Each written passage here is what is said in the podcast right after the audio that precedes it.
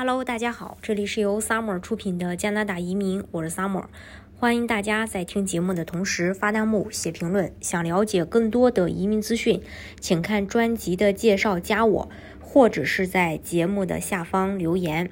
如果了解过加拿大目前的一些利好政策的话，其实你会发现大部分都是针对的是境内的申请人。那么为什么说现在他会针对境内申请人去发出各种利好政策呢？其实主要还是呃国际旅行的限制，以及之前制定的一些这个移民的目标。比如说今年计划要接收四十点一万人，去年是三十多万人，也没有完成目标。所以今年的话，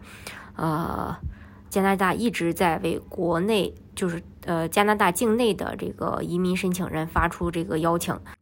加拿大呃依靠可能已经在加拿大生活的外国人来实现今年的目标。嗯，然后人通常情况下，人们可以从海外申请加拿大移民的，但是因为边境限制，使得获获准的一些海外申请人很难前往加拿大。当然，呃，其实呃这么说其实也不完全对，因为呃加拿大它也并不是说限制所有的人都不能登陆，它对一些人还是有豁免的，有永久身份的也是可以登陆的，包括呃在省提名阶段拿到工签的人也都可以登陆。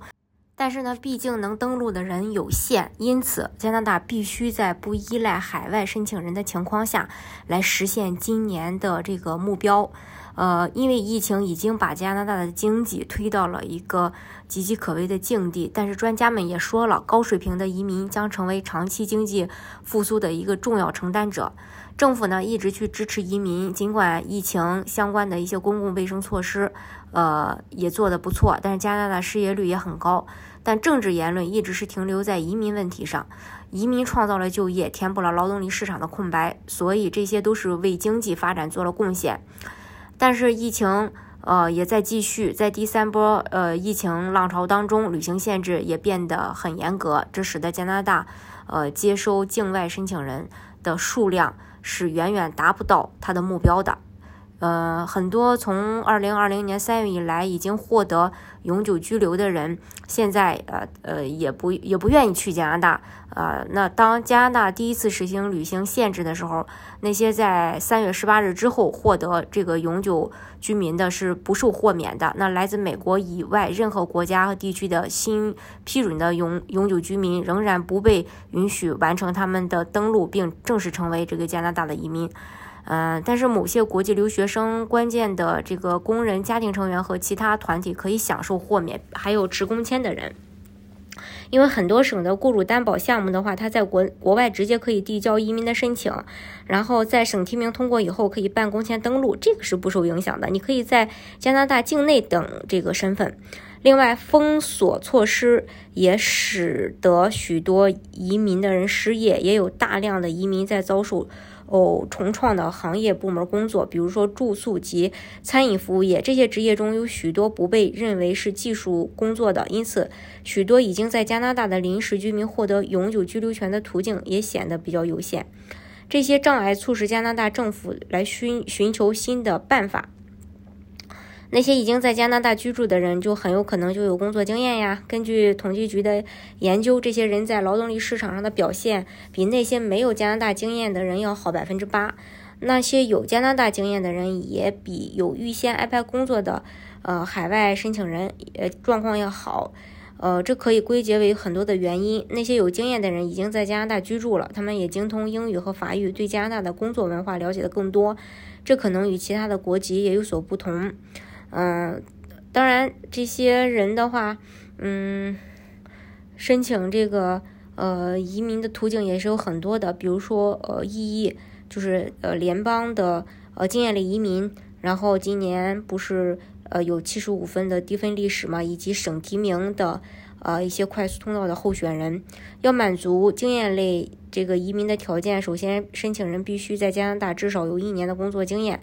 根据职业的不同，他们还必须具备 CLB 五或 CLB 七的语言能力。另外，他们必须居住在魁北克省以外。除了这个魁北克和努纳瓦特以外，加拿大各个省都有自己的省提名项目。这样一来，省政府就可以提名能够帮助解决本省劳动力短缺的人，并使其获得永久居留权。通过制定自己的移民计划，加拿大省级政府能够更好的去满足当地劳动力市场的需求。比如，安省的技能优先类别允许，呃，这个安省通过邀请异议候选人申请省提名来填补劳动力市场的空白。这个省定期进行省提名邀请，有针对性的去定向邀请。嗯，在二零一九年当中，安省开始进行这个科技试点的邀请，以来帮助本省去吸引足够的人才。呃，另外呢，还有像这个，呃，目前新推出的一些政策，嗯，比如说二零二一年五月会启动的，其中呢有三个类别也有配额的限制，另三另三个是没有限制的。卫生保健工作者是两万份，其他关键职业是三万份，还有国际留学生是四万份。法语卫生保健工作者是呃没有限制，法语其他关键职业工人也没限制，法语国际留学生也没限制。这是境内的。其实呃，那大家可能会说，那境外的人就没有机会了吗？当然有机会啊。呃，然后你可以通过很多方式去拿身份，比如说省提名类的呃移民可以直接在境外去申请，比如说雇主担保类的，还有如果你本身条件好，你可以做这种紧缺的职业技术，比如说萨省的紧缺职业，还有像联邦的技术移民啊，然后还有像嗯联邦创业移民啊，还有联邦自雇移民等等，嗯，其实方式也是有很多种的，